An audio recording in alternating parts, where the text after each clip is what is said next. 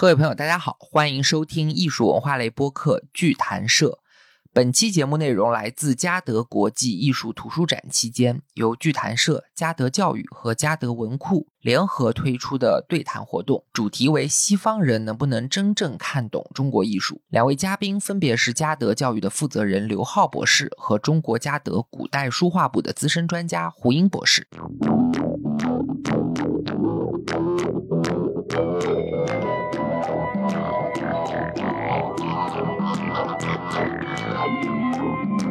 相信大家在嘉德图书展上应该能看到很多国际上的出版商以及国际出版商他们所出版的一些中国艺术的图书，甚至是一些中国古代艺术画册啊、古画的这些图录啊等等。这个呢，就带来一个非常有意思的事情，就是说。我们一般人都会认为艺术是文化的，如果说有一个金字塔的话，它是比较顶部的这个东西，然后它代表的是比较形而上、比较深奥的东西。哪怕说我们是土生土长的中国人，如果没有受过很专业的训练的话，也是很难说自己能够完全看得懂中国艺术的，是吧？那你作为一个脱离了中国的文化语境的这样的一个外国人，一个西方人，是不是能够看懂中国艺术呢？还是说他们只是在根据自己的理解、自己的想象去想象一个他们心目中的中国艺术？甚至说有没有可能，恰恰是因为他们没有中国的这个文化语境，反而能够让他们看到一些我们作为中国人看不到的东西。所以这样就引出了咱们今天下午这个对谈活动的主题：西方人能不能真正看懂东方艺术？在这个开始之前，我跟两位也是做了一些小小的沟通，因为这个题目其实它是一个相当模糊的一个一个定义，就什么叫做西方人？这个西方人和那个西方人是不一样的。然后今天的西方人可能和一百年前的西方人也是不一样的。然后看懂或者说理解这件事情同样也是模糊的。事实上，大部分人并不会是说对中国艺术一无所知，也不会对中国艺术非常精通。大多数的人其实是处在一个中间态的。所以说，为了让这件非常模糊的事情能够相对来说比较有条。理的被讲出来，所以我们就商量了一下，我们把这件事情按照大致的时间顺序以及西方人对于中国艺术的理解的层次，分成了三个大段第一段呢，我们称之为叫做想象东方，或者说幻想东方，大概时间上就对应的是从非常古老的这个时期，一直到十六世纪大航海时代之前。那这一段时间的特征就是说，东方的物质也好，东方的传闻也好，它是非常有限的去流入到西方，所以西方人只能够根据极其有限的这些些东西去想象一个非常遥远、非常脱离他们现实生活的这么一个国度，这个叫做幻想东方。那第二个阶段呢，就是从十六、十七世纪开始，然后十八、十九世纪到巅峰。我们说这个是一个全球的地理大发现的时代也好，我们说这个是一个全球殖民扩张的时代也好。总之，在这个时期呢，大量的东方的物质、东方的文物、东方的材料就涌入了西方的世界，引起了西方的这些人，也包括学者的关注。于是他们就在这个背景之下，对东方开始研究，建立了很多和东方相关的学术。我们称之为叫做解释东方或者叫定义东方的时期。那这个时间跟上一段时间比起来呢，他们对东方的理解其实要可靠的多，但同时在当时的这种全球殖民主义的思潮下，他们对东方的理解并不是绝对不偏不倚的，中间有很多误解和偏见。所以我们称之这个时间为定义东方。然后第三个时间段呢，大概的时间咱们可以从二十世纪开始滑起，特别是二十世纪下半叶开始，这个速度在加快。就随着这种全球化的进程，世界变得更加扁平，当然也包括中国本身经济地位的提高，人与人、国与国、文明与文明之间的这种理解在逐步的加深。这一切都为了双方彼此之间，特别是中国人被西方人所理解，铺平了一个基础吧。所以在这个背景之下，艺术本身我们可以称之为一种更为。纯粹的语言，它其实是一个很好的媒介，向西方人去介绍真正的东方文明是什么样的一个载体。所以，我们把这个阶段称之为叫做理解东方。所以，咱们整个节目就是按照这个三大块来这么聊。那在所有的内容开始之前，我就先向刘浩老师提个问题吧，就说对于西方人来说，什么是东方？其实说到东方这个问题，我觉得特别有意思，也特别有感触。原因呢，是我读博士的学校就叫做伦敦大学的亚非学院，它的英文呢叫做 School of Orient。and African Studies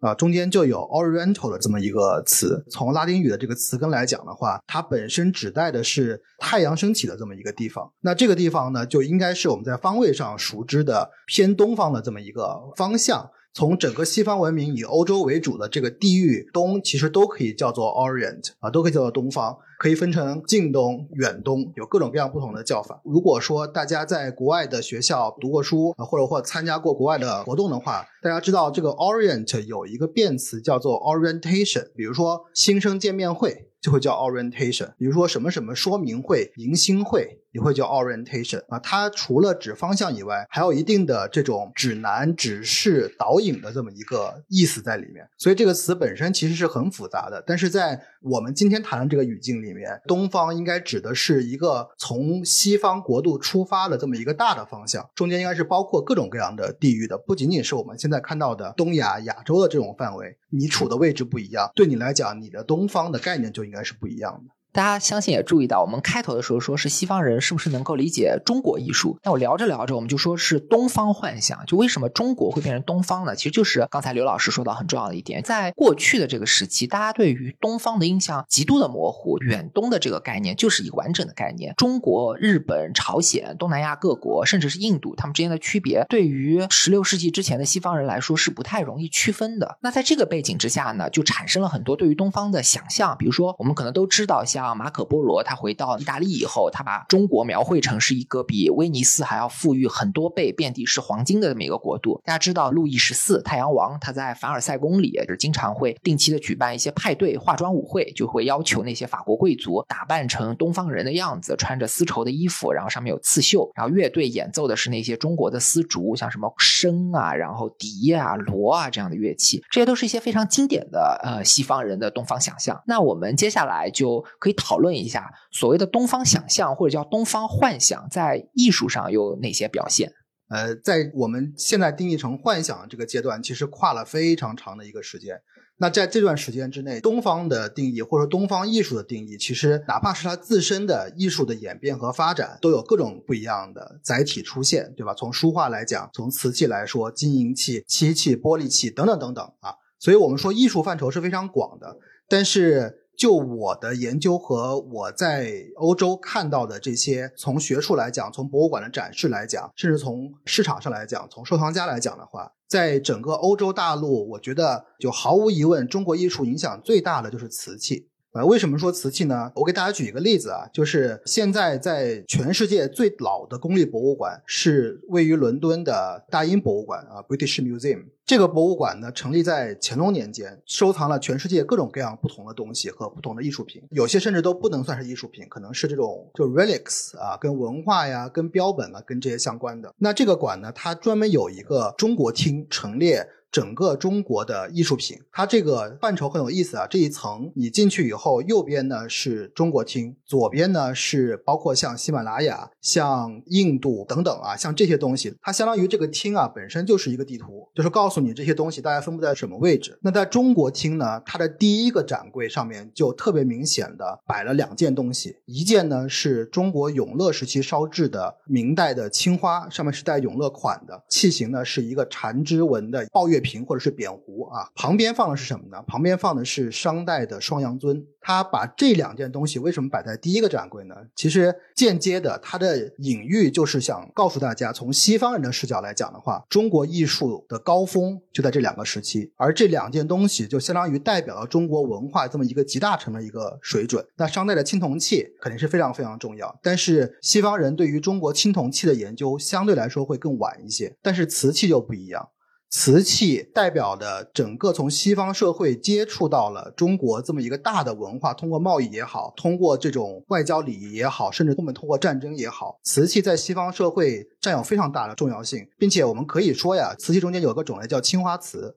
青花瓷可以说应该是全球第一个可以说是品牌的一个产物，我们叫 brand 啊，这个在英国有个学者叫毕宗陶啊，毕宗陶先生在他的文章中间反复阐述了，因为中国的。贸易通过伊斯兰世界对欧洲整体的影响非常非常之大，所以我觉得瓷器在西方的流传、演变、理解、展览、销售等等这一系列数百年的经历的这些波波折折、起起伏伏，其实相对于来讲，就可以通过这一点来看西方是怎么来看中国艺术的。最早啊，我们现在来看中国瓷器到欧洲，我们能发现现在已有的例子，明确有收藏记录、明确有流传记录的瓷器，应该是一只大概生产在我们元代十四世纪一只清白的长镜瓶啊，这个长镜瓶上有贴花，有这种各种各样的纹饰。这个是什么时候到的呢？我们现在明确有记录，大致的时期应该是在一三八一年。当时由葡萄牙王把这件东西通过当时的贸易购买了以后，然后送给呢大莫利斯的王，之后被英国的商人给买入。从一三八一年一直有记录，最后这只瓶子到了一个修道院，这个修道院呢叫 Front Hill，现在在瓷器收藏里面是非常出名的一个地方啊，我们叫它叫放山居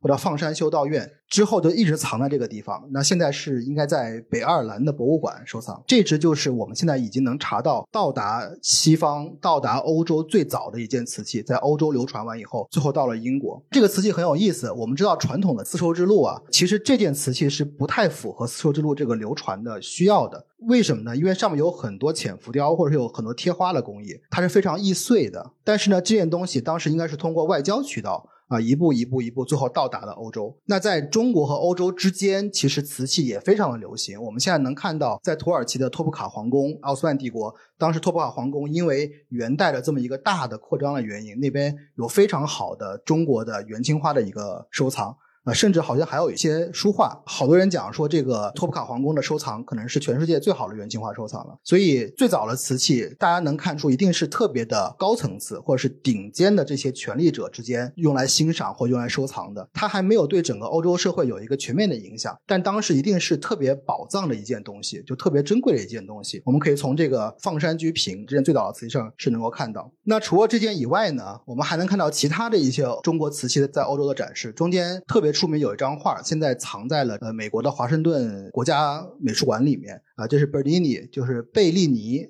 画的一个叫《诸神的盛宴》这张画，首先他在文艺复兴，他是威尼斯画派的嘛。他在文艺复兴这段时间呢，就特别有意思，因为他画的不是传统的中世纪的这种天主教、基督教的神的形象，画的是异教徒，奥林匹亚山上的诸神啊，什么酒神呐、爱神呐、宙斯啊等等，是这些形象。而他们中间托举的、盛放食物的、用来饮酒的、装他这些各种各样宴会的这种美味佳肴的这些器皿，全部都是中国的青花。最起码从图像上。我们大致推断，这些应该是中国的青花，应该不是土耳其仿制的啊。就这个就有一些隐喻了，就好像他们画这些异教徒的形象，而用了更遥远的这种更东方的瓷器，所以这就有一些刚才我们谈到了这种幻想的层面了。这个还跟放山居的这个瓶子还不太一样，在这块就慢慢的从顶级的这些外交层次或是国家权力层次的东西，慢慢下放到商人阶级、富有阶级，尤其是威尼斯。啊，特别富有的这么一个地方，商业发达。对这个地方商业特别发达，所以我们就能看到这张画上面体现出了这种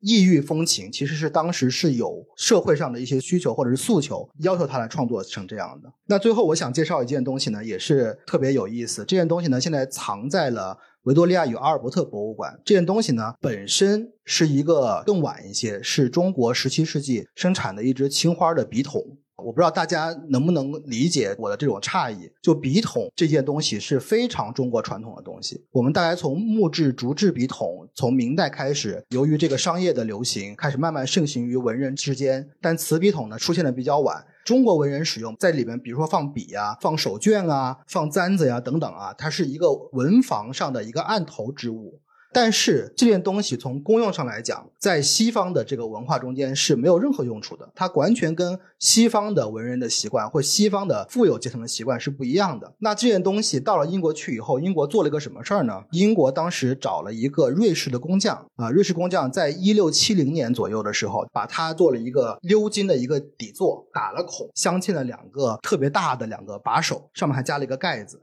就把一件非常传统的文人的东西变成了一个类似于像奖杯的一个陈列的这么一个陈列品。这个就跟英国当时有一个习惯，就是从初铎王朝，呃，都铎王朝，都铎对都铎王朝开始的这个富饶的家庭里面都得有一个柜子。这个柜子呢叫做 Cabinet of Curiosity，就是金奇柜。在这个里面会放贝壳呀、标本啊、动植物啊、遗骸等等这种东西。可能这件就是里面其中的一件。所以在这个时期，我们能看到啊，就从顶级。的外交的这种交流层次啊，从王之间的或者是皇帝之间的收藏，慢慢到了大众的诉求。再往后呢，它不只是满足大众诉求，甚至还要把它再改造，改造成西方更能理解的这种东方幻想的情况，或者说更能理解他们觉得奢华的这么一个样子。所以，我们说提到幻想的东方，在这个时期啊。通过瓷器这一个品种来看的话，其实还是很美好的。除了猎奇，除了异域风情以外，其实它还是怀有一种很向往的一个心态啊，尝试解读。呃，一五八八年，当时出过一本书，在英国叫做《The History of Great and Mighty China》，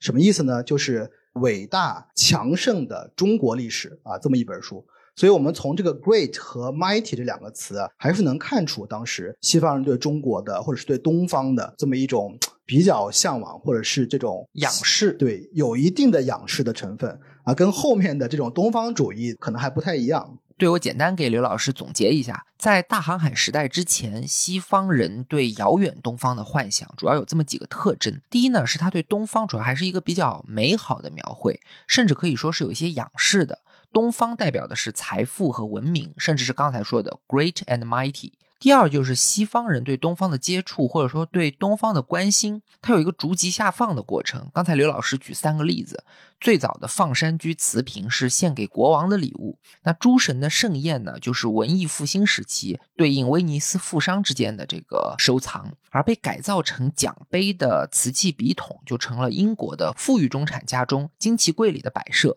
那还有第三点是我想补充的，就是说所谓的东方幻想，其实它和东方恰恰无关，而和西方人的当下有着密切的关系。比如我们知道，在启蒙运动的时候，非常知名的一些大学者，像伏尔泰、像孟德斯鸠、像狄德罗，他们都特别爱聊中国。那伏尔泰就是非常典型的中国吹。他老爱去讲中国怎么强大、怎么文明、怎么富裕，甚至曾经根据咱们中国有个很有名的故事，叫做《赵氏孤儿》，伏尔泰改写了一个剧本，叫《中国孤儿》。当时在巴黎公映的时候，还一度引起了轰动。然后孟德斯鸠在《论法的精神》里面也引用了中国的典章制度。但说到底，他们并不见得有多么的懂中国，甚至不见得是真的在关心中国。中国在他们的叙事里，其实就是一个相对遥远的文明，被他们用来论证这种启蒙思想。必要性。那还有一个例子，大家都很熟悉，有个歌剧叫《图兰朵》，图兰朵，它是意大利的普契尼的歌剧嘛。然后在浪漫主义的时期，我们叫德国的狂飙突进运动，当时有个大诗人叫席勒，他就曾经根据图兰朵的歌剧写了一个诗句。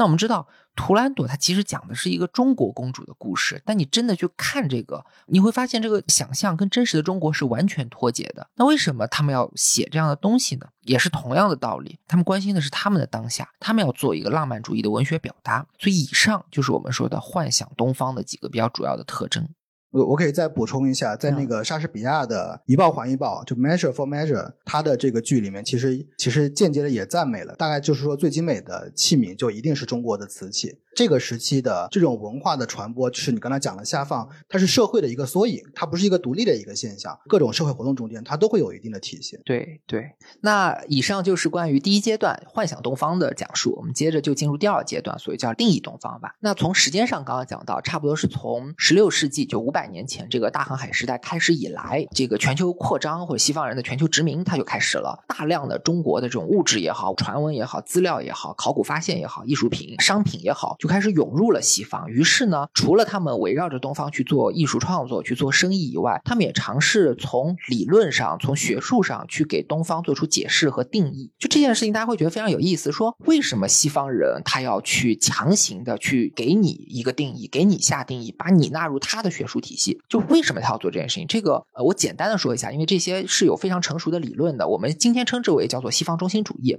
就福柯有一句话叫做“知识就是权力”。其实这种艺术上的解释也好，文化上的解释权也好，它本质上都是一种政治权力的一种衍生。另外一个原因呢，就是我们在讲到现代学术的时候，大家可能要注意到一个问题，就是我们所熟知的大量的人文学科，包括考古学、包括人类学、包括博物学、包括比较语言学等等，其实都是在这种殖民扩张的过程中孕育的。所以这些学问在脱胎的时候，它的基因里面其实就是。是有满足这种殖民扩张的这个需求，或者西方人本身做文化溯源的这种需求而诞生的。于是呢，东方在这种背景下被纳入了西方人或者西方学者的视野，它折射了是一种不太平等的文化关系，就本质上它是在俯视你。就对此也有很多的理论，比如说我们刚刚讲到，应该是阿拉伯世界的一个学者，他这个理论比较迟，是七十年代上世纪七十年代才提出的，但是非常的重要，称之为叫做东方主义。东方主义的理论简单说就是说，西方它通过大众宣传也好，好做学术的这个过程中也好，他把东方给异域化、给他者化，就东方的男性都是暴君，东方的规格都是很浪漫、很神秘，东方的女性都是很香艳，什么一千零一夜。他做这种描述，本质上是为了把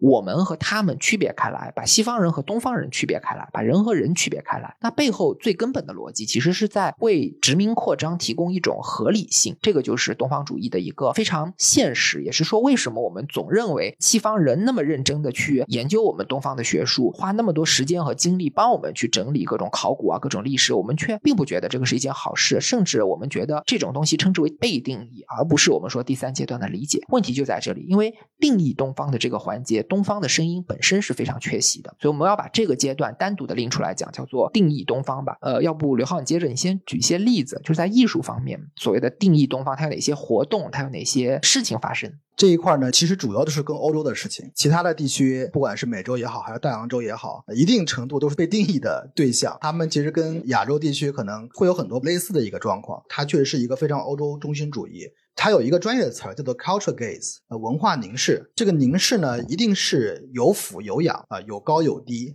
呃，有强有弱的。只有在这样的话，它才会能够强调划分，就是身份的问题，就是刚才谈到的 identity。我们现在来看啊，就是定义他人也有助于了解自己，但是在那个时期，明显可能这种理论或这种反思的东西还是比较弱的。通过文艺复兴，从思想、从哲学、从科技各方面蓬勃发展以后，它必定是有一个极度扩张的这么一个诉求在里面。而西方对于东方本身的幻想是长久而来，一直都有之的。从十字军东征开始，我们就能看到无数次。次的在往东边试图去扩大它的疆土，不管是波斯帝国也好，还是对耶路撒冷的这个争夺也好，这个往东一直是他们的幻想，是他们的梦想。当然了，一定程度上来讲，我们可以说早期像马可波罗这种满地是黄金的这样的这种描述，起到了一定的这种催化的作用。但实际上呢，这是一个大的一个历史沉积已久的这么一个诉求，从内心可能是发展了非常强壮，然后也获得了非常多的反馈的这么一个诉求。比如说文艺复兴之后，大量的文字因为教会的这个。迫害很多文学作品，这些文本的东西都消失了，慢慢从阿拉伯地区再回流。那本身对于东方这个幻想，早期确实还是有种仰视的感觉。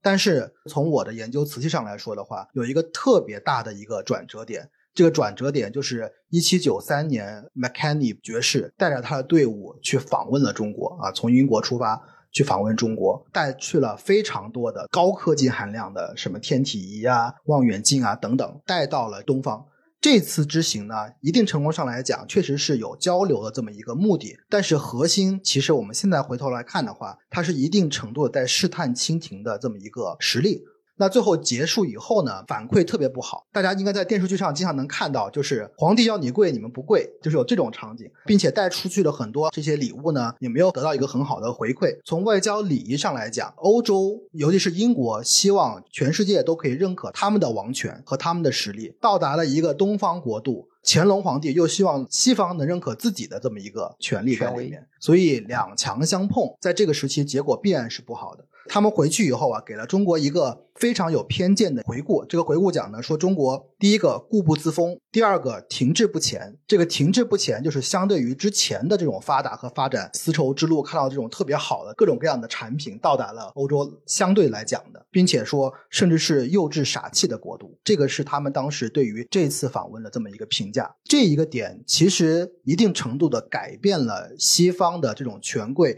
对于东方国家的认知，而这个认。知呢，停滞不前，固步自封，这就是在西方来看，在文艺复兴以后来看，是非常要命的。所以，其实间接的就开始引发了后面从鸦片战争是最好的例子，一系列的战争到一八六零年对圆明园的洗劫啊，这一系列的悲剧的发生。转折点，这个一七九三年是非常重要的。而在这个时期，从器物上来讲，从艺术品来讲的话，比如说瓷器，过了十七世纪这么一个特别高峰的这么一个外贸的这么一个时间，并且呢，本土也开始欧洲自己烧制自己的瓷器了。所以慢慢它不这么新鲜了。除了非常富有的人群以外，普通大众也开始逐渐的使用。各种各样的瓷器，包括了景德镇的瓷器，也包括欧洲自己烧制的，比如说 Wedgwood 等等这些瓷器也开始流行，并且呢，当时有一个很重要的文化从中国带过去，就是饮茶。这个茶文化呀，到了欧洲以后，从法国盛行，一直到了英国，慢慢的接受这种新的饮料品种，就跟当时接受咖啡是一样的，逐渐开始在。大众之间流行到现在，我们能看见英国的这个红茶啊，虽然是加牛奶加糖的啊，但是确实是当时特别重要的一个风气。所以一系列的原因造成了最后从仰视开始平视开始俯视，这么逐渐的一个欧洲更加的坚持自己是中心论，会拿比如说像 civilization 文明来形容自己，会以强大来形容自己等等，逐渐的开始一步一步一步的演变。那我们是这样的。那他们就是那个样子的，所以就有此和彼之分了。在这中间呢，呃，特别有意思的是，另外一种风气又开始了。这个风气呢，我们现在看它叫 Chinoiserie，这是一个应该是个法国词。我们现在可以简单的直译成是中国风，但是我觉得更好的是叫它叫中国幻想风。什么意思呢？就是我没去过中国，我没去过东方，但是我觉得那边还是很好的。所以我会幻想一个东方到底是什么样的。我通过已有的信息，这么多的游记，这么多的贸易，瓷器上有很多画片，这些画片就告诉你东方人长什么样。我们现在看到这个明末清初的瓷器，比如说很多《西厢记》的故事，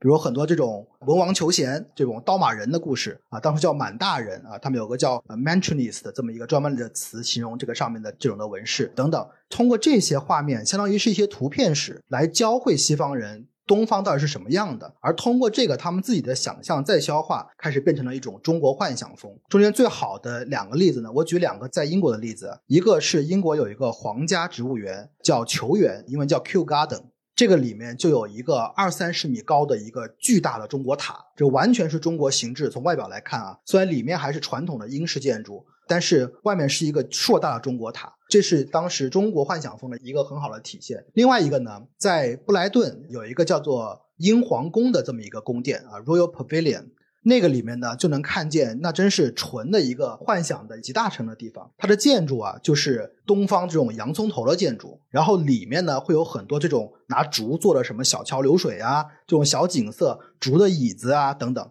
甚至在里面，它这个宴会大厅的墙壁上得有个四五米高的墙壁，从上到下贴的都是当时从中国购买的绘画，拿这些绘画当什么呢？当壁纸来用。包括它的瓷器，柜子里面摆的密密麻麻的，从地到天顶着放。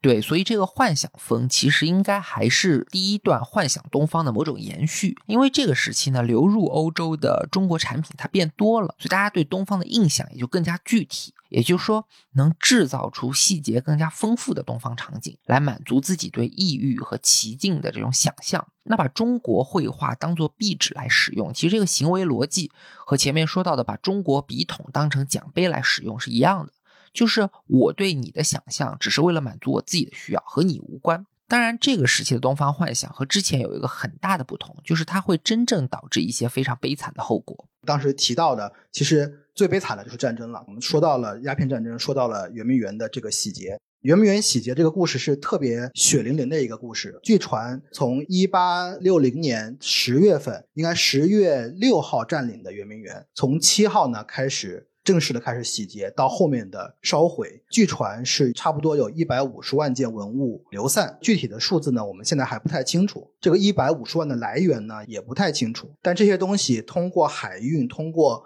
通过火车之后，一步一步的到达欧洲以后呢，确实很受到了西方这个王公贵族的喜爱。中间我讲一个特别有意思的一个事情啊，就是除了这么多文物，包括中国的珐琅彩、金银器、景泰蓝、挂毯等等，除了这些我们熟知的东西以外，还有一件东西他们抢走了，是什么呢？是一只金巴犬，就是一只小狗。这个小狗呢，据传是当年慈禧的宠物。当时英军包括狗笼子啊。都一块抢走了。这个狗笼子是掐丝珐琅的，现在呢，在加拿大的安大略博物馆啊，能对上这个东西。但这只小狗呢，经过数个月的颠簸，抵达了伦敦，并且还被英军作为礼物送给了维多利亚女王。这只狗之后，在整个圆明园的劫掠品在英国的展示中间啊，这个狗还是在。很重要的 C 位，甚至伦敦画报啊等等一系列的报纸还对它刊登过。这只狗到英国以后又活了十一年，之后在英国去世的。但据传，应该维多利亚女王好像对它不是特别喜欢。维多利亚女王好像喜欢大狗，就是英式那种猎犬啊，这只小狗也不太喜欢，但是非常坚强。啊，应该是一个雌性的狗，然后在那边活了十一年，去世了以后，甚至到现在还有一张它的油画，现在就挂在了算是英国皇室内务总管办公室的大厅的墙上。油画上这只小狗特别可爱，一只金巴，后面画了一个日本的瓶子啊，就这么一个 特别东方化奇怪的组合。对，这只狗呢有一个很有代表性的名字，这只狗叫露提，露提。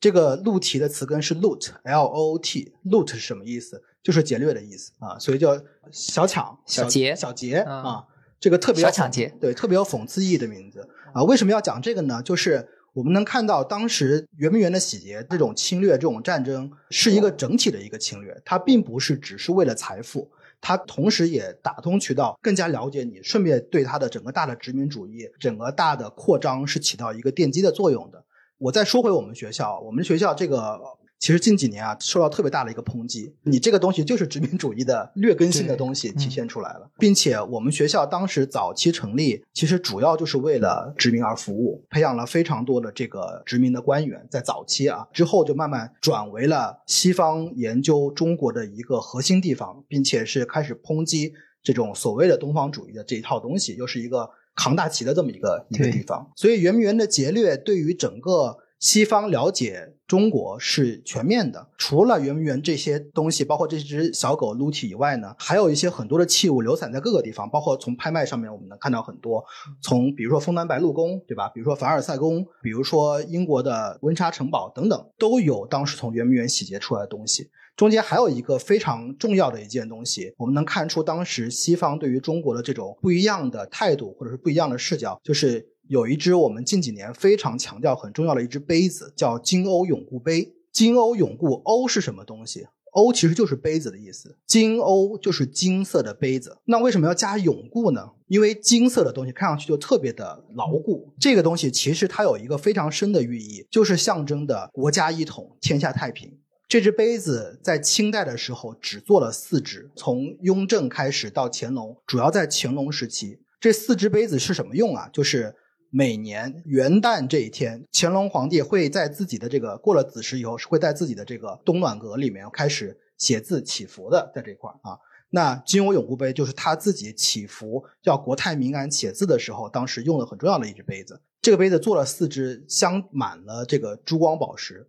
到了欧洲去以后，反倒于它本身的作用就完全消失了。到了法国以后就被变卖，变卖以后就被一个英国人叫华莱士给收藏了。收藏完以后呢，就作为掐丝珐琅的一个品种来进行展示。所以我们能看见这个算是国之重器的东西，到英国就是完全另外一个景色。对，洗劫圆明园事件，特别是洗劫之后，圆明园所流出的这些物品，在西方受到的对待吧，应该说是殖民时代文化碰撞的一个集中展示。那从圆明园抢走的小狗被起名叫鹿提，就小抢劫。回到伦敦以后呢，还被重点展览。某种程度上，它是成了一个美化战争的符号。而代表国之重器的这个金瓯永固杯，到了英国以后呢，就被理解成是普通的掐丝珐琅器。那这些都是在西方中心主义的这个思维之下所产生的偏见和错误。更重要的是，前面我们也说到，在这个时期，西方对中国的这个文化凝视，它是整体性、全方位的。因此，这种偏见也好。错误也好，也绝不仅仅体现在局部的器物上，而是作为一个整体的现象，会造成整体的后果。那这里我觉得就可以请胡英老师来给咱们举一些例子。一八七零年，一个很重要的事件就是美国纽约大都会博物馆在一八七零年开馆。当时美国人的这个想法呢，其实就是说他一定要收藏全世界所有文明的所有门类的艺术品，这是他们的雄心壮志。当然，这也可以说是一种殖民主义时期的他的这样的一种思想的体现。在这个当中，最早其实是从中国和日本，而且也是从瓷器率先入手来进行这个收藏。然后，那么中国艺术是作为亚洲艺术的一个组成部分，是大都会一个巨大的这样的一个体量的这个博物馆的构成当中的很小的一部分。但是到了大概用了半个世纪的时间吧，当大都会在不断的扩建，因为有新的展品进来，不断的扩建，到了大都会最后一百周年的时候，大都会突然发现他们最薄弱的环节其实是亚洲艺术品，因为他们在这个中间虽然不断的在中国、日本的瓷器呀，包括福开森在青铜器上面为他们购入了很好的个藏品，但是呢，在中国书画呀什么这些方面，他们一直还是处在在全美来讲都还是处在一个薄弱的这个环节吧。当时是有这样的。一个过程，确实是进入到应该说是十九世纪下半期之后，到二十世纪，随着更多的华裔研究人员参与到这个中国艺术史的研究以后，西方人对于东方艺术的理解就慢慢的开始走到了一个专业的赛道上来，就进入到了一个专业的研究的领域了。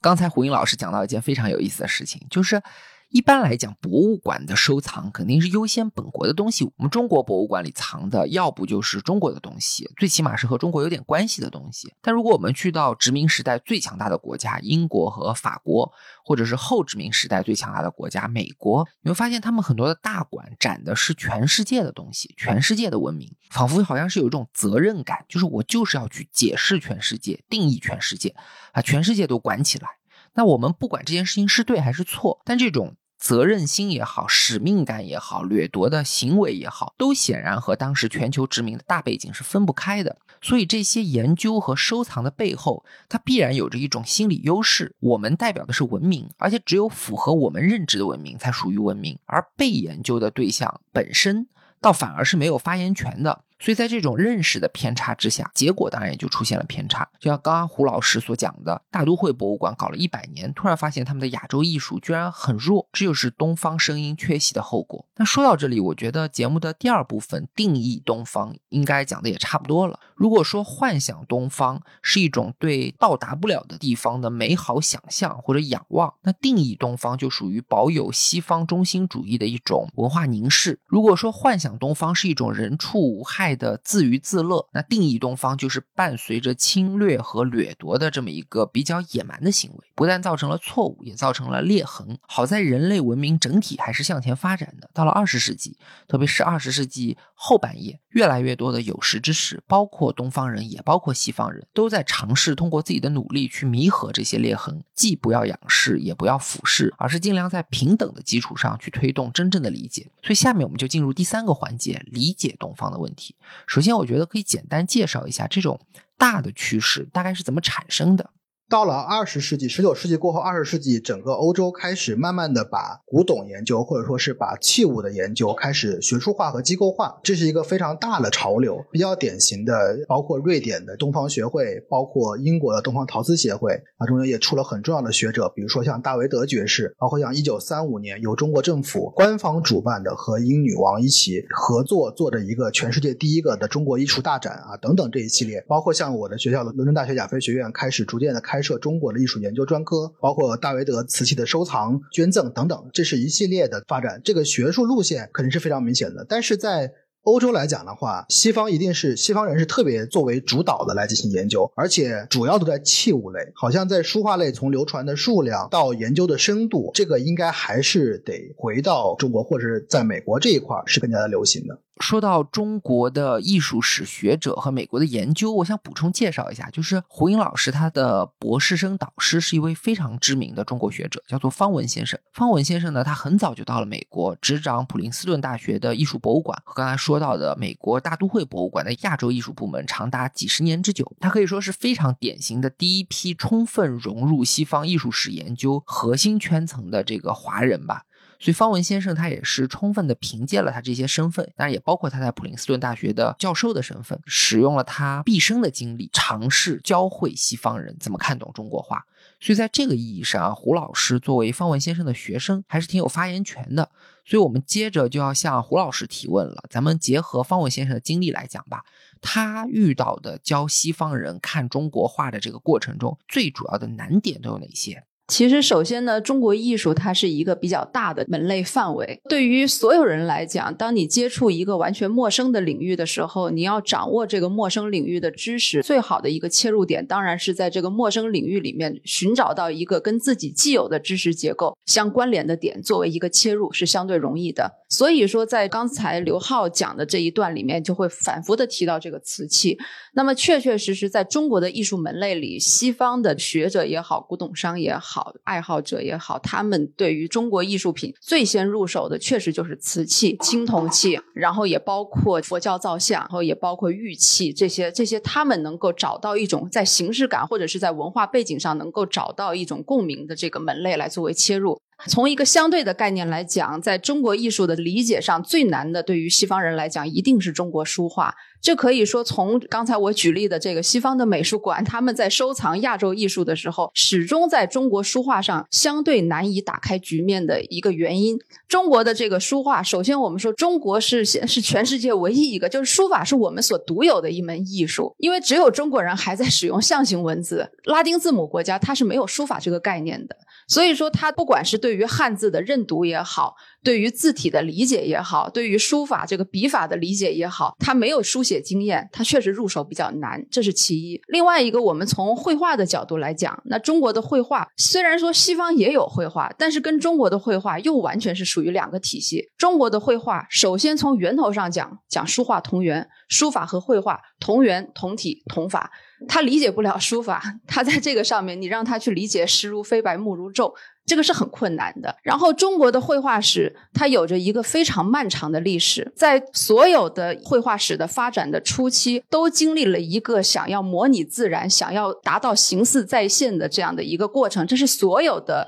民族的这个艺术都有过这样的一个过程。在唐代的时候，中国的人物画已经是一个高峰，我们有画圣吴道子。在两宋时期，无论是北宋的全景式山水，还是南宋的边角山水，无论是针对于北方的山体的体貌特征，还是南方的这个草木葱茏的体貌特征，已经发展出来非常成熟的一套皴法来表现各种的地貌特征。从构图上，全景式也好，边角式也好，各种的皴法都非常的成熟完备了。那你说这个事情，也就是说，从唐代到两宋时期，非常早的中国的艺术在形似再现的这个问题上，已经解决了这个再现的问题。那么接下来宋元之间，我们所谓的宋元之变，就是经历了一个从宋代的模拟再现到元代文人画登上历史舞台以后，开始表达我的自身情感的这样的一个过程。所以让西方人来理解这个宋元之变这么漫长的一个绘画史里面去理解这样的一个关键的这个转列，也是非常困难的。然后到了明清时期，我们说明清时期的。画家动辄就是要以前人的笔法、前人的构图来作画，那么可以说是进入到了一个艺术史的描绘时期。这个时候，我们知道那句王辉的那句名言：“我们要以元人的笔墨，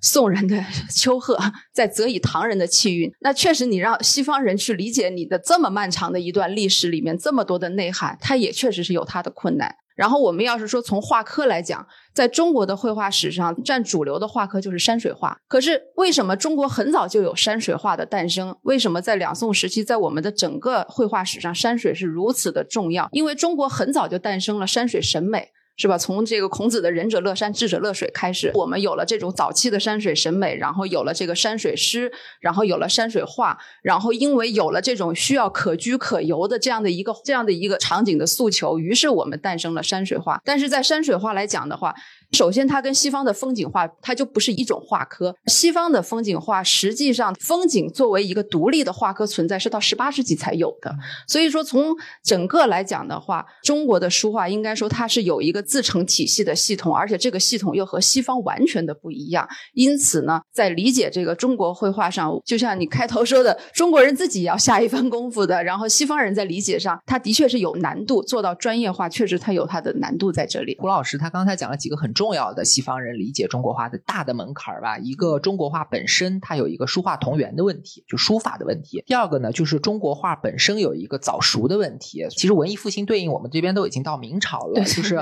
等等于是唐人比较重视的那些创作方法，是西方可能要到好几百年后他才会着力去研究，这也是一个问题。第三个呢，就是中国书画里面的一个引用的传统，就会大量的引用已有的这些素材去完成他的二次创作。所以一定程度上，就是中国的画家很像学者，他像写一个论文一样，需要有很多很多的来源和出处，这也是中国画成立的一个原因。所以这些我觉得可能都是一些非常大的门槛，对西方人来说是困难嘛。但是呢，我现在想问的一个问题是，我们知道中国艺术它虽然不能说是和现代艺术有什么必然的相关性，但我们经常会说中国艺术，特别是书法艺术，特别是晚明的那种书法艺术，它是有很强的这种现代性或者叫表现主义的这个特质的。那您觉得说，在现代主义的绘画出现以后，在像抽象主义、表现主义这样的流派在西方被充分的研究、被充分的开发以后？就这种的文化背景，对于西方人理解中国艺术，特别是中国比较难理解的这部分绘画艺术，它是不是能起到一些帮助呢？嗯，也确实是有这方面的作用在里面。就是说我刚才是列举了一些难点，但是有的时候可能我说的太多呢，好像就把这个中国绘画弄成了一个固步自封的东西，成了一个只有我们自己能去理解，但显然并不是。就像我说的，我们掌握一个陌生的知识里面，我们会去找其中的相通点。那么我想，在中国的艺术和西方的艺术当中，虽然说我们有自成体系的一套东西。但是相通点也是非常多的。那像你刚才是说到了一个挺重要的点，就是我们的晚明书法，因为晚明时候它有这种上奇求怪的这样的一种审美思想，在那个时候，在集大成的董其昌的这个书法体系之外，诞生了这样的一种晚明的这种狂草的书风，大的临本书法。如果大家经常来看我们的拍卖会的话，也会在我们的古代书画的展区也会经常看到王铎、傅山他们这样精彩的这种临本大轴。那么这种书法呢，由于他在书写的时候更加的讲求笔法的味道、线条的流畅性，包括它在字体之间的左右偏旁的相互假借。晚明的书家是能够完全的跳脱出书写的内容的束缚，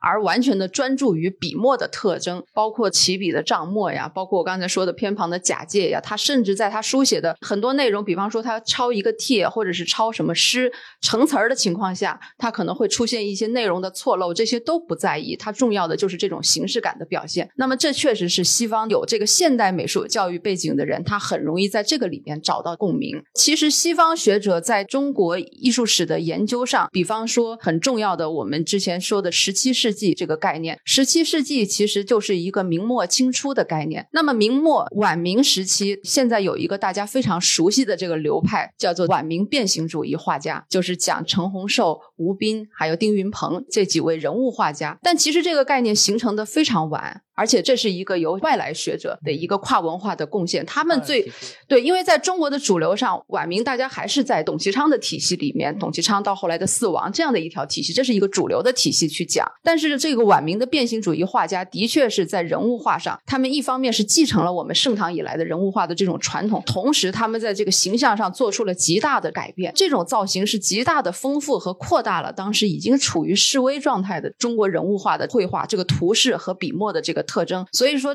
西方的学者他就是率先捕捉到了这种晚明变形主义在形式感上一下子能够把他们抓住，他们抓住了这种形式感，通过这对这种图像的分析，最后去分析它背后所蕴含的这个社会史、文化史的关联性。这种研究确实是一个很经典的。在当时大量的学术成果的出现，到最后学术成果的宣传，就是因为西方的学者他们当时比较好的就是说，他一旦是说去研究某一个画派，去进行某一个话题的课题的研究，那么他可能会去专门的为此来举行一个小型的研讨会，形成了学术成果以后，将它用一个展览的方式陈列出来，起到很好的宣传作用。那么也包括我刚才说十七世纪，除了像晚明的变形主义以外，还有一个十七世纪的这个下半期，就是清初这一段。段清初这一段，就是因为一六四四年明清的顶格、改朝换代，导致了当时中国最聪明的一批文人，他不能去做官，他只能隐遁，只能把自己所有的精力用到书画创作以后，诞生了非常丰富的流派和这种画面的特征。比方说，像在在一九八四年，当时高居翰在美国，他当时做了一个《黄山之影》的这个研讨会，其实最早只是他研究生的一个讨论会，但是最后他们形成一个展览。呃，我没记错的话，应该也从台北故宫。美国各大博物馆的官方机构借来了与黄山相关的红人呐、石涛啊、梅青这些在清初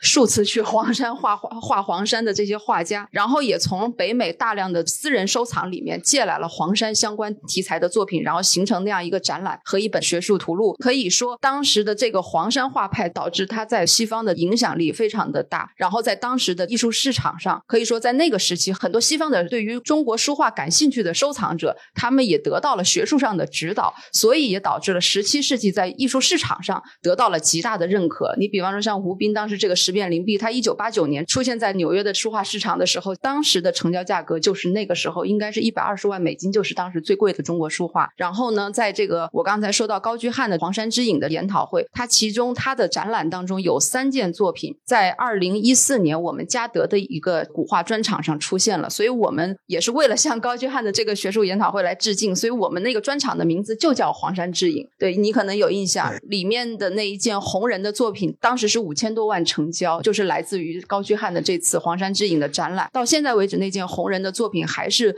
红人的立轴作品的这个市场记录最高的。嗯，对对对。刚才胡老师举的例子，我觉得还挺重要的，因为我在节目一开头就提到，西方人看中国，除了可能因为文化背景无法理解我们的艺术，同样也可能因为文化背景反而看到一些我们过去没太重视的东西。比如刚才说十七世纪艺术就非常典型，变形主义也好，十面灵璧图也好，包括吴斌这些画家也好，可能都属于那种在中国传统艺术史上没有得到充分重视的。会提到他，但不会特别的 那个浓墨重彩的去说这个人。对我觉得西方人好像从来没有认真的理解过中国的山水画，他们研究的他是从风景画这个角度，从 landscape 这个角度来切入的比较多。其实风景画和山水画是两回事儿的，完全是不一样的。哪怕现在我们很多图录上，包括国外大博物馆翻中国的山水画的这种的翻译，还是以风景画的这个视角来看，这完全是不同的两个维度在谈这个东西，只是借鉴自己熟知的经验套用而已。那确实是一个理解的难度，我们后面可能慢慢的还会扩展开来讲。其实，在这个地方，我这里特别想说到的一个画家是张大千，这个是我觉得比较有感触的一点，就是说。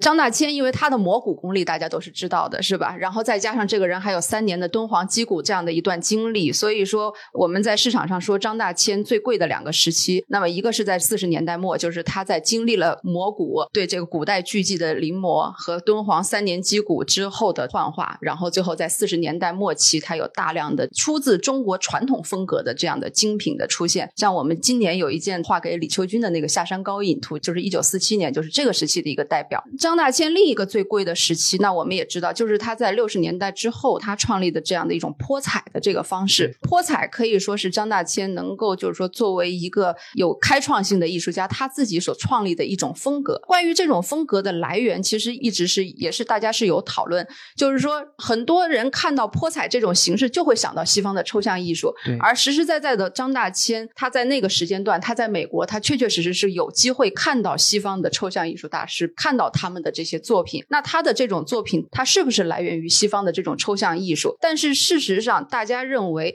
张大千的这个泼彩，其实它最主要的风格来源还是出自于中国最传统的两种风格，一个是在唐代时候就有的这个泼墨，来自于这个泼墨的技法；另一个呢，就是来自于对于中国传统青绿山水的这个石青、石绿这两种颜料的掌控能力，所以形成了他这种泼彩的风格。但是我们反向的说，对于泼彩的解读。我们不管它的来源，也许他看到了西方的抽象艺术，他受到了启发，加上他有过中国传统的颜料也好，对于这个技法的这种训练，形成了他的这种风格。但是不得不说，他的泼彩现在能够有这么大的受众，应该讲，无论是受中国传统艺术教育的观赏者，还是受到西方现代艺术教育的观赏者，都能够在张大千的泼彩里面找到共鸣。那么，我想这也是泼彩为什么在这个市场可以说最近十年。来一零年，中国艺术品市场的第一轮大的这个行情，就是由张大千的《爱痕湖》，当时是中国嘉德拍的第一件过亿的作品，就是张大千《爱痕湖》是一件泼彩作品。那么到今年，我们的这件很独特的泼彩秋夕，它可以说，无论是在中国的艺术品市场上扬的时候，张大千的泼彩作为一个号角。还是说，在疫情期间，艺术品市场环境大家觉得相对艰难时期，张大千的泼彩可以成为这个市场的定海神针。那么可以说，跟他的这种风格能够有如此广泛的海内外华人各种教育背景的人，他能够在这个当中找到一种共鸣，能够找到观赏点，这一点还是很重要的。我觉得胡老师刚才其实举张大千这个例子是特别恰当的，因为张大千就是一个非常典型的根子是一个很中国的一个艺术家，然后呢，他是见过西方，他了解西方，这种经历导致他是一个既可以被中国人理解，也可以被西方人理解，当然也能够被海外的华人理解的这么一个艺术家。这个其实就是艺术的一个很重要的特质。我们之前私下聊的时候，之后我跟两位聊过，我们有一位非常要好的朋友，英国的，他应该算是画廊吧，画廊主，然后他们家经营这个东方艺术的画廊已经好多代了，将近百年之久。他们家族里也出过一些挺有名的收藏家。他有时候来北京的时候，我们会一起去逛一些艺术展，会去逛一些美术馆。然后他对于艺术的点评，就经常会给我一些耳目一新的感觉。比如说，我们有一次一起去看一个王铎的书法展，他跟我说这一勾。就他小声跟我说，他说这一勾呢是有炫耀的成分在里面，你感觉就好像是一个很沉的一个大货车急转弯，你以为他要翻车了，诶，他最后没翻，要是这个感觉，就很像是就是表现主义的东西会给人带过去的一种感觉。包括他是不认识中国字的，他是不认识汉字的，但是他能够判断这个书法好还是不好。这个就是非常典型的，作为西方人用一些表现主义，用一些西方的方法去看中国画。同时，因为他是画廊主，他还告诉我一件很有意思的事情。他说，刚才胡老师提到十七世纪中的移民主题，就是讲那些不愿意归顺清廷、隐居山林的这些明末清初的艺术家，这种主题的绘画，其实在西方的。像他们，因为他们这种经营超过百年的画廊，他们客户中有相当一部分人是那种非常老派的那种，就所谓的 old money 的那种老的欧洲家族的这样的收藏者。他说，在这种传统的欧洲收藏家中，中国的移民话题是相当受欢迎的。为什么呢？就这个，当然我们也不能给出一个很肯定的答复。一定程度上，很可能大家都会有一种文化共鸣，就是明末清初的移民，他是对汉族人的精英文化一去不回的执念投射在他的艺术里。当代的欧洲的那些上层社会的人，对于欧洲的这种精英文化慢慢的消失，他可能也会有这样一种情愫在里面。就这两者可能之间他也有共鸣，那这也是一种东西方通过艺术这个桥梁，它能实现共鸣的一个例子吧。所以接下来的时间呢，我们其实还是回到这个西方人理解中国艺术的这个话题上，我们主要还是请胡英老师他好好讲一讲咱们前面提到的方文先生他在美国这几十年，他为了让西方人能够理解中。国艺术，特别是中国艺术中特别难以理解的中国绘画，他在这几十年间都做了哪些事情，取得了哪些成果？到今天，我们传播中国文化也好，文化输出也好，我们这件事情到底走到了哪一步？所以接下来，我觉得可以请胡英老师介绍一下方文先生。这个方文先生，可能大家有的人熟悉，有的人并不是特别的熟悉，因为他的译著被翻译成中文相对较少啊。但是正好我们这次书展有这个上海书画出版社这个方文先生近期翻译过来的学术专著。嗯，方文先生他是一九。三零年生人，他是出生在上海，然后十八岁的时候，也就是在一九四八年，他去了美国。他应该说，具体在美国重要的是两个成果。第一呢，他应该说是作为中国艺术史研究在北美的一个奠基人，在方文、高居翰，包括更早的何惠健这些前辈的努力下，中国艺术史作为一门学科得以进入美国的高等学府扎根，并且能够开枝散叶，开展了这项研究。那么，这是他的。第一个贡献，第二个呢？因为他是在这个刚才说了，在普林斯顿大学的考古与艺术史系任教，任教的时间大概是四十多年。然后同时他又担任纽约大都会博物馆亚洲艺术部的特别顾问，大概是三十年的时间。然后他帮助普林斯顿大学美术馆和纽约大都会的这个东方部这两个馆建立了他们的中国书画收藏，使这两个地方都成为北美的中国书画收藏的重镇。那么这是方文先生他做的一生做的最重要的两件。事情吧。那么从他的学术经历来讲呢，他小时候在上海，当时是拜大家知道的一个很很有名的书法家李瑞清的侄子李健，跟着这个李健先生学习书法和古文。所以说呢，他在幼年时期还是接受了中国传统的文字和书法的这个训练。那么在他十八岁到了普林斯顿以后呢，因为那个时候普林斯顿还没有中国艺术史这个学科，他只能在那儿他是学习这个西洋美术史。在美国当时的西洋美术史这个领域呢。最流行的研究方法占的这个应该说是权威最大的是德国的艺术史家沃尔弗林的风格分析。法。然后在普林斯顿，当时最有名的教授呢是潘诺夫斯基，也就是图像学的代表学者。所以说，方文他在大学时期，他是接受了非常系统的西方的现代的艺术史研究方法论的训练。所以后来大家对他的学术的评价就是说，他善于使用西方长期形成的非常成熟的视觉结构分析法，又加上了中国的笔墨鉴定法，以此来向西方人来解读中国书画。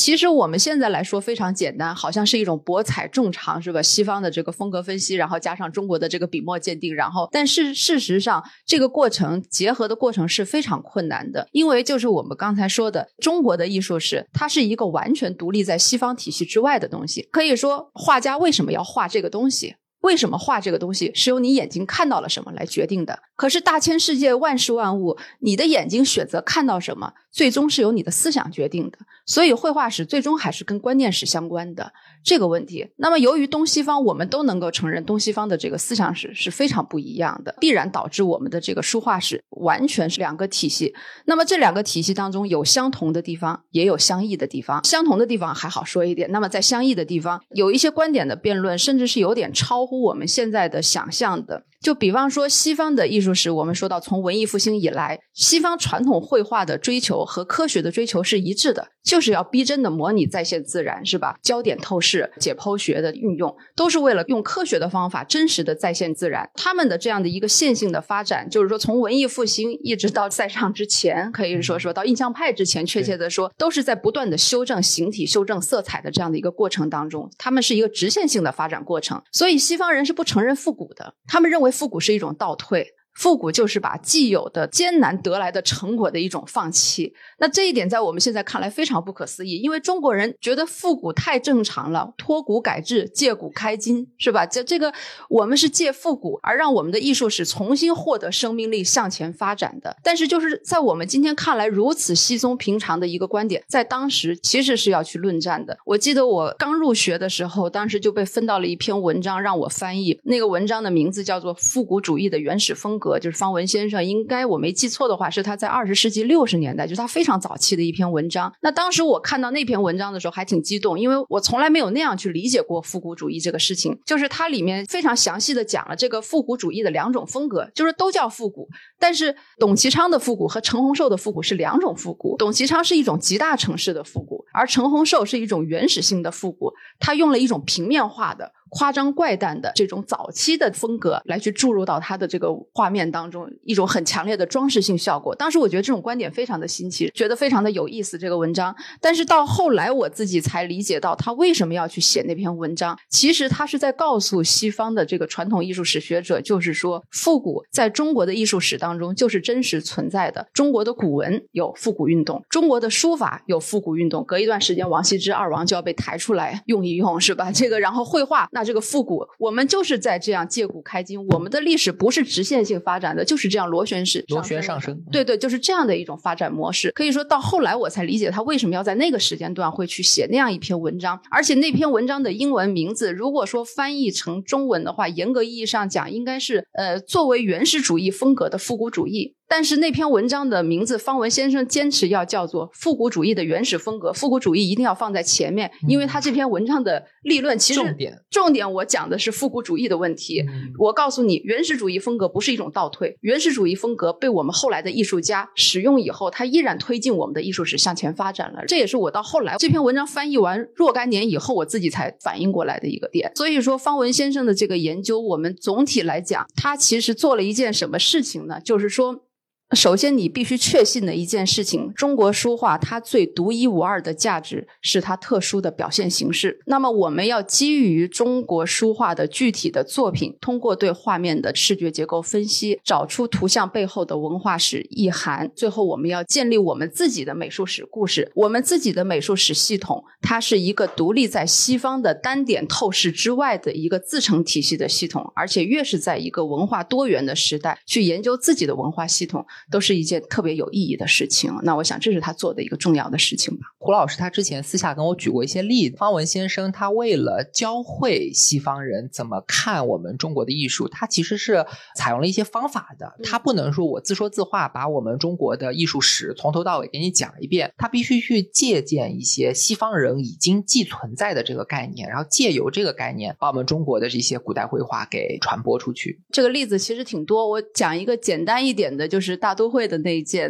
很重量级的作品，就是唐代韩干的那个《照夜白》。《照夜白》它是唐代画马名家韩干的作品。这件作品其实要说起来的话，还是普心畬卖掉的。这个因为是这个恭亲王奕欣的作品，然后大都会有机会就是从古董商手中来购买这件作品。那么当时方文先生就得向董事会来要写报告嘛，要告诉他们，就是说做一个陈述，我为什么要买这件作品，这件作品的重要性在哪里。但是如果你不停的跟人家说中国的唐代韩干是画马名家啊，学曹霸怎么的，你要你要这样讲的话，他是完全听不懂也听不进去的。那么当时这匹马放在这里，他就告诉董事会的人，你们看这个马的马蹄，就是这个马的这个马蹄的动作呀，就是它的左前脚和右后脚是同时着地的。因为我们在这个古代的绘画，无论是东西方，在没有这个摄影摄影慢动作之前，都是无从捕捉这个马具体奔跑起来它的这个真实的动态是什么样子的。它其实是左前蹄和右后蹄，它是相对的这样的一个概念，不可能出现这种平行的这种马蹄的状态。所以方文先生当时就告诉董事会说：“你看这个马蹄，左前蹄和右后蹄同时着地，这是在画马的动态的时候最早的一张把马的动态画正确的作品。那当时可以说从这个概念来讲，西方人一下就听懂了。哦，那确实很了不起，因为可能要在西方的绘画里面，在几百年以后才能够找到这样的例子。然后包括对马的这个塑形，因为它叫照夜白嘛，这个马是不可能有这个大量的这个。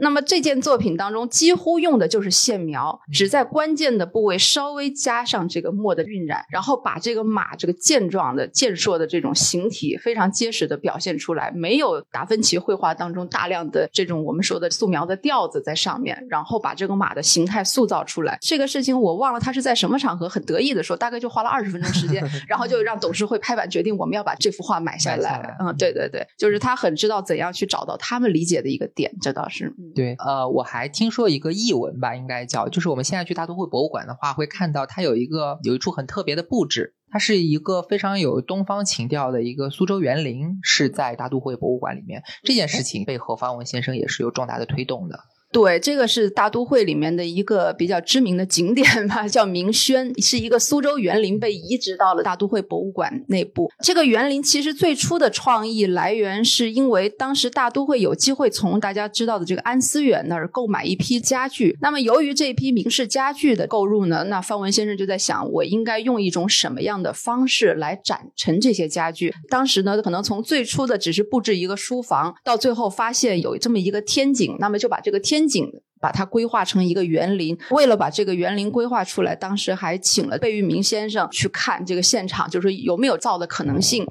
后来又找了中国古建筑的专家陈从周先生，然后陈从周先生帮助方文先生找了苏州单位的园林建造师施工方。对，施工方是找了当时苏州应该说是最专业的人员到大都会，而且当时说是何慕文说他们还是带着厨师来 来到来到美国，然后施工在大都会里面做了一个把苏州园林按照往事园的样子。因为博物馆再大的博物馆，它能开辟的空间相对有限，但是在一个相对有限的空间里面，尽可能的去还原了一个苏州园林的这样的一个空间。然后说当时施工的时候，还有一个就是明轩的位置下面就是古埃及馆，然后说施工的时候发生了一次漏水，埃及馆就找上门来了。当时大都会内部就开了一次玩笑，说两大文明古国最后是在这个大都会就发生了一次冲突啊，这是因为在历史上这两个古国是没有交集的。然后这个明轩的建成呢，可以说它向西方人展示了中国文人的一个文化环境。在这个文化环境里面，我们的家具是怎么布置的，墙壁上的这些书画是怎么展陈的，一个很生动的例子。而且呢，呃，也非常适合做活动。这个场景，它的这个园林的上面，它是一个玻璃天藻。所以说到了晚上开 party 的时候，就是上面月亮星星非常的漂亮，在那里聚会的时候，西方人也能够理解到中国人喜欢那种观月的活动，对东方雅集的感觉，对对东方雅集的这种感觉，这种文化氛围是尽可能的做到极致了。对对，因为其实就像胡老师说的，其实明轩是个特别小的一个地方。如果像胡老师说的，就是又是贝聿铭又是陈同洲，就是非常豪华的配置，超豪华的配置，最后造出来是一个很小的空间。如果大家慕名而去的话，第一感觉是失望的话，也是很正常的。但是为什么我们要拿拿这个明轩出来说事儿呢？因为它很重要。就我们向西方人介绍中国艺术的时候，像方文先生啊，他就很早就意识到，它不是一个介绍艺术史、介绍历史、介绍笔墨、介绍书法这么简单的一个事儿。东方艺术的展陈的环境，它是怎么被使用？中国古代文人的生存空间，这些场景把它还原出来，其实也是一个让西方人去理解东方艺术的一个非常重要的一个途径吧，可以这样说。呃，我我想问一个问题，刚才其实谈到一点，但是没有谈透。比如说刚才这个提到说，你的朋友他看不懂中国字儿，但是能够搞中国书画鉴定、中国书法鉴定，这其实引发出大批西方的学者其实是看不懂中国的书法或者文字功力是几乎没有的，但是他们却在书画的研究领域占有了很重要的地位，对吧？比较典型的，我估计高居翰可能就是其中之一吧。那可能还有更多的，就不一一点名了啊。像他这种研究跟方文先生就完全是不一样两个路数啊。嗯，其实是还是一个路子。我们现在这样说吧，就是其实方文先生他作为一个华裔学者，他最大的优势其实是文字优势。但是正是因为他知道中国说话最难的切入点就在这个地方，所以说往往他是选择了放弃这个优势，绝不使用文字上的优势。如果说当一件作品打开，你上来就读题跋，是会被他是会被他批评的。他认为这张画你应该先看他画的是什么，这张山水。它到底画了什么？山体的结构是什么样子的？用的笔法是什么样子的？你横向的在风格序列里面，它在什么位置？纵向的，它前后关联的这个风格是什么？它其实是用这种方式在解读中国画。相反，就是说，即便是你一个不懂中国文字的人，他的要求是希望一个不懂中国文字的人，他也能够看懂中国画，这是他的期望。但是，其实最后西方的很多学者应该讲，他们每一个人选择的研究方式还是最适合自己的，最能够把控的这一点。所以说，西方的学者可能更多的还是在通过中国绘画来讲背后的相关的社会史，这些研究高居翰他们做的会多一些。这个西方学者对中国文字没有那么熟悉，在书画研究领域，这是个普遍现象吗？嗯，其实白人学者多半。有中国太太，所以他们其实，在文字方面是有办法的啊。因为这个，这个好像跟欧洲的这个传统还不太一样。比如说像大维德，大维德是正经八百翻译过《格古要论》的人，所以说他是能够看懂古文的东西，并且能够做。很好的翻译的，有好多专业的词汇，其实我们现在再反过来套用西方的这种的词汇，等于说是出口了，然后再内销进来，把这个词再反复在我们的学术中间来用。比如说好多像转型期、瓷器这种词，就是刚才我们谈的很热闹的这个明末清初的这批各种各样的主义的这个集合的这个地点，这好像还不太一样啊。这个书画的研究对文字想象那么重要，但是它倒是这么一副光景。嗯，其实这也就是在不同的历史时期做。做出的选择，因为在方先生那个时代，他最重要的是要让中国艺术史这个学科，它要在西方扎根。在当时的这个历史环境下，他如果说你一定要强调中国文字的重要性，你会把很多对难度会会特别大。但其实你刚才说到的早期的这些人，他们为什么能够有这么好的中文的功底？但是到后来，这其实是整个汉学家应该都面临的一个问题，就是早期的很多汉学家，他们的中国古文的功底是非常强的，但是到后来在大学里面来做这一方面培养。的时候，你等到一个人进入到了本科，然后再去学习语言，其实这个就太慢了，这个就很难。他有这样一个培养的这样的一个过程吧。但就是说，每一个学者他在选择自己的课题的时候，他选的切入点还是在自己的文化范围掌控之内的这样的题目啊。当然，方先生所提倡的中国艺术史最后要回家，那当然他还是认为由中国人最后要梳理自己的文化体系重要性。现在在我们现在的这个这个当下，对这个时代应该是回来了。啊，非常感谢两位老师。那么节目到这里，我觉得咱们今天的主题，西方人从抬头仰望幻想东方，到居高临下的去定义东方，再到尝试去平等的理解东方艺术的这么三大阶段，呃，咱们介绍也差不多了，好像还剩下一点时间，我觉得就可以留给观众提问吧。呃，我看到第一个问题是这样的，有观众问，他说：“他在咱们这个背景板上看到了嘉德教育敦煌研学课程的宣传，然后想问刘浩老师，这个敦煌学似乎在西方一直很流行，那这几年呢，中国人也在越来越多的关心敦煌和丝绸之路。请问西方人对敦煌的探索是不是也存在一个从定义到理解的过程？请问，呃，刘浩老师您怎么看？那刘浩老师您来回答一下吧。敦煌是这样，敦煌呢，我们从去年开始，佳达教育举办了一系列的石窟的课程。其实佛教传入到中国的起始点不是在敦煌，它应该还是从于田地区，就是我们从现在说。从新疆开始一步一步传播过来，因为在那个时期的敦煌是一个很特殊的存在，它既是重要的边塞的城市，同时也是很重要的一个经济商贸的一个地区。很多比如说粟特人把东西从丝绸之路运到敦煌以后，他不一定就会再往里面走了，可能就在当地就给变卖了。同时呢，它又是一个抵御外敌的一个很重要的地方，所以它有很多的军队的驻扎，所以它是等于说军事、政治、经济三合一的这么一个角色。甚至有人比喻。啊，就说敦煌可能有点像现在的香港啊，政治上也有很重要的，包括通关文牒的发放啊，它是很重要的关卡。所以我们去石窟发现的时候呢，这个只是整个故事的一个部分，而这个部分呢，要讲的话，它的历史跨度是非常非常长的。我们说从凿空西域开始，一步步的文化的传播、物质文明的传播、思想的传播、宗教的传播，一步一步开始在本土化，通过鸠摩罗什等等一系列的人，逐渐的窟越开越多。所以我们第二站又。去了麦积山和炳灵寺，麦积山称作为叫东方泥塑馆，它都不是石刻了。再往后本来是要去云冈的，这就到了北魏皇家气派的巨大的这种的正经八百的第一个皇家的石窟寺，还跟之前的敦煌还不太一样。然后又慢慢的到了洛阳，我们就到龙门石窟。现在我们看起来呀，丝绸之路一定是一个特别重要传播的途径，而且中间我们逃不掉的就是斯坦因。其实有很大一部分时间，尤其从明代锁关以后，嘉峪关关闭以后，很长一段时间不是归我们中央集权来管的，它其实是自己独立来运行了很长时间，直到之后慢慢的通过这种探险的路径啊，慢慢逐步逐步发现发掘，到王道士把大批的东西卖给斯坦因，再卖给法国探险者，再到日本，到俄罗。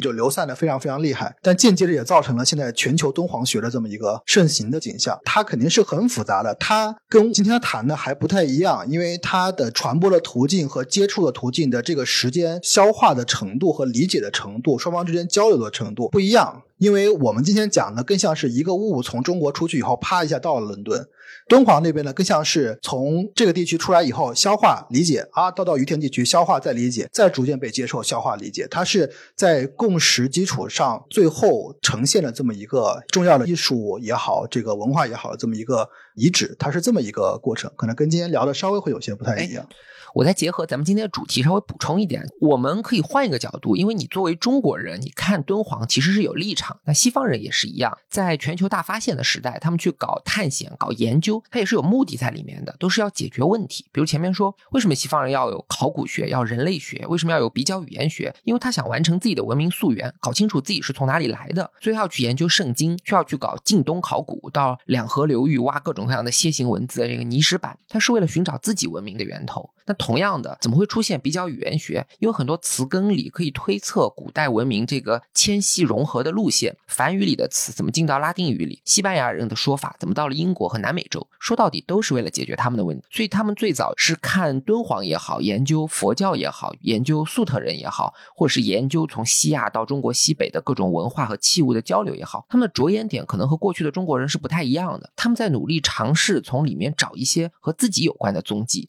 或者把他们。自己之前的学术给连贯起来，这可能也是造成文化理解误差的一个因素吧。有的时候呢，这些错位也不见得完全是来自于贬低，视角不同可能也是一方面的原因。那下面我觉得再念下一个问题吧。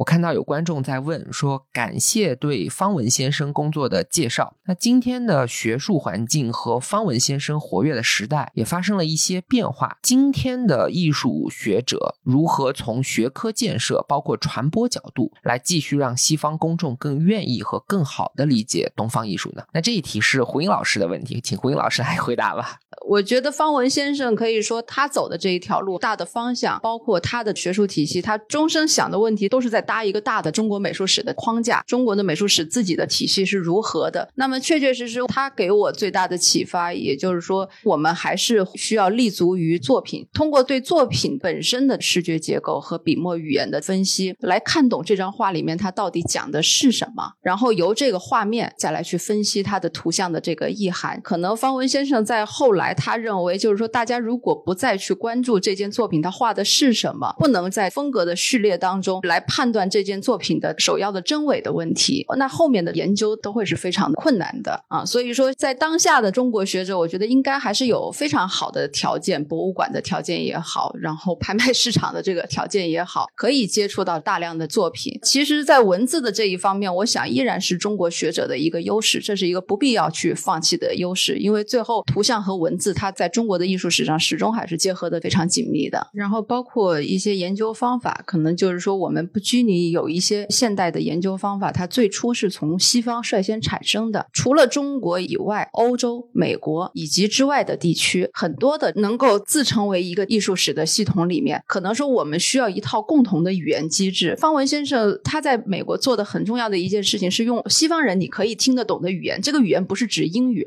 而是指你的研究术语，能够让别人听得懂的话来描述你的画面，人家才能知道你在说什么。所以，我们不拘泥于某一种研究方法，它率先是从西方产生的，而是我们需要建立一套共通的术语，大家都知道对方在说什么。这个系统也许率先是从西方产生的，但是它在被用于中国的艺术史研究的过程当中，会由于我们艺术的相异点而不断的使这个研究方法进行丰富、进行深化。那么，这才是一个学术会深入下去的一个道路吧。我稍微补充一下，我觉得按照现在的策展研究和实践来看的话，容易被忽视了一点，其实还是在搭建共识机制，而不是说单一的输出。你要考虑到观者的接受和接纳的问题。那这个共识机制的搭建，可能是围绕展览也好、学术研究也好、论文也好，很重要的就是像方文先生做的，你能不能让完全不了解的人去读懂它、去看懂它？如果说有太多的预设和前提条件的话，这个展览一定是会被，或者是这个研究会被束缚的。所以这种共识机制的搭建，真的就是可以反倒萨义德讲了说东方学，就是你的心态和你自我的认知是什么样的情况下，你有没有一个更开放、更这样的一个心态来对待？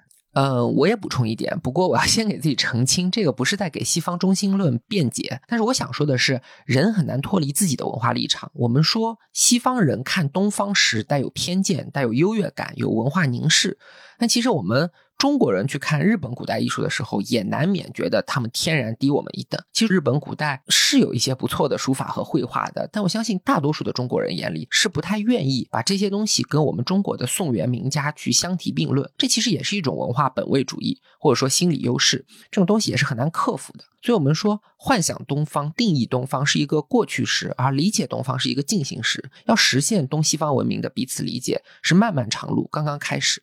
那节目时间也就差不多了，接下来我们就呃回答最后一个观众提问。嗯，我看到有观众问说。中国艺术追求向外之意，不管是瓷器、家具还是书法、绘画，所表现的都不仅仅是画面本身，而是蕴藏了更丰富的内涵。那么，在向西方人介绍中国艺术的时候，包括我们现代人自己学习古代绘画的时候，怎样才能透过表象去接近画的本身，理解画的内涵，或者说向外之意呢？那这一题也请胡老师您来回答一下吧。啊，那这个解释起来真的是挺困难的，这确实是要需要需要花需要去花一些功夫。这还是得要从这个美学思想方面来去从根源上来讲，中国人对于这个形似来讲，向来他讲究的评判的标准都是艺神妙能，是吧？艺艺品是排在这个最高的这个，其实艺品最最先也不是排在第一位的，也是有过神妙能。所谓的神就是能够写形，同时能够传神，这是一个除了形似以外，要能够生动传神，这是最高的标准。但是当这个形似的标准达到了以后，这个在线的能力达到了一定高度之后呢，这个意的标准就盖过了神，由这个神妙能变成了意神妙能了。可以说，这其实就是一个艺术史的技法，它发展到一个阶段之后，所以为什么元代之后它有特殊的历史背景，也有艺术自身的这个发展原因。那么可以说，在元代之后，这个文人画家他开始登上历史舞台，造就了中国的绘画诗书画印在画面上的一个统一性。确实就是说。中国艺术史是一个特别漫长的历史。你去带一个外国人去看宋代的画展和元代的画展和明清的画展，会是非常非常不同的这样的一种感受。甚至我在大都会当时看过一个展览，当时是王辉，那可以说王辉的能力非常之强，尤其是他又目睹了这么多重要的藏品哈。你几乎可以说，如果说是作为一个中国山水画的素人，你站在这个展厅里，你很难以相信这些画是一个人画的。他几乎可以用中国绘画史上任何一个画家的风格来进行作画，虽然也很有他自己的笔墨特征，但是他这种能看到东西的机会和能模拟的能力也是非常的强的。那么，所以说。具体的还是多看展览吧，然后根据不同的展览主题去做诠释。我想是这样的，只有只有靠多看作品，然后形成这种感觉，会是比较好的路径。我可能没有办法给你特别直接的建议，因为有的时候我们自己因为是学这个专业的，所以就可能在这个里面呢，就属于时间长了有点泡麻了。所以说。所以说，我们已经很难有一个素人的这种直接的感受，他最希望得到的是什么信息啊？但这个确确实实，我们首先要脱离一个中国绘画无法去再现形似的这样的一个刻板印象，绝对不是我们有过那样的一个阶段。只不过在那个阶段之后，评判标准变了，然后我们的标准是变成向外之意了，根据具体的作品来去做这个诠释吧。我想。行，那到这里，今天的节目时间也就差不多了。我先给刘浩老师的嘉德教育打个广告，他们会在二零二二年推出中国书画鉴赏与研究课程和佛教艺术与四大石窟的研学课程。那这两门课程呢，都会邀请顶级的行业专家和资深学者，带大家深度学习中国艺术。感兴趣的朋友，欢迎关注嘉德教育的公众号去了解详情。在节目的最后，我稍微总结一下。大家今天看到我们说的幻想东方、定义东方、理解东方的过程，其实也就是一个文明与文明间越走越近的过程。其中确实伴随着数不清的冲突、摩擦，甚至是暴行。但不管怎么说，全球化这件事情是不可逆的，我们不可能阻止文明与文明越靠越近。我们所能做的，只能在靠近的过程中加深对彼此的理解。所以我想说的是。艺术在这里面所解决的，应该就是一个理解的问题。因为从根本上来讲，艺术是人类感情的载体。不同地区、不同语言的人，也许能够从一个图像上找到共鸣。所以在这个层面上，我们今天要讨论的主题，西方人是不是能够理解中国艺术，也许并不是一件太重要的事情。真正重要的是，人类与人类之间能不能透过艺术去实现彼此的理解。那本期节目到这里就结束了，非常感谢大家的收听，我们下次再见。谢谢大家，谢谢大家。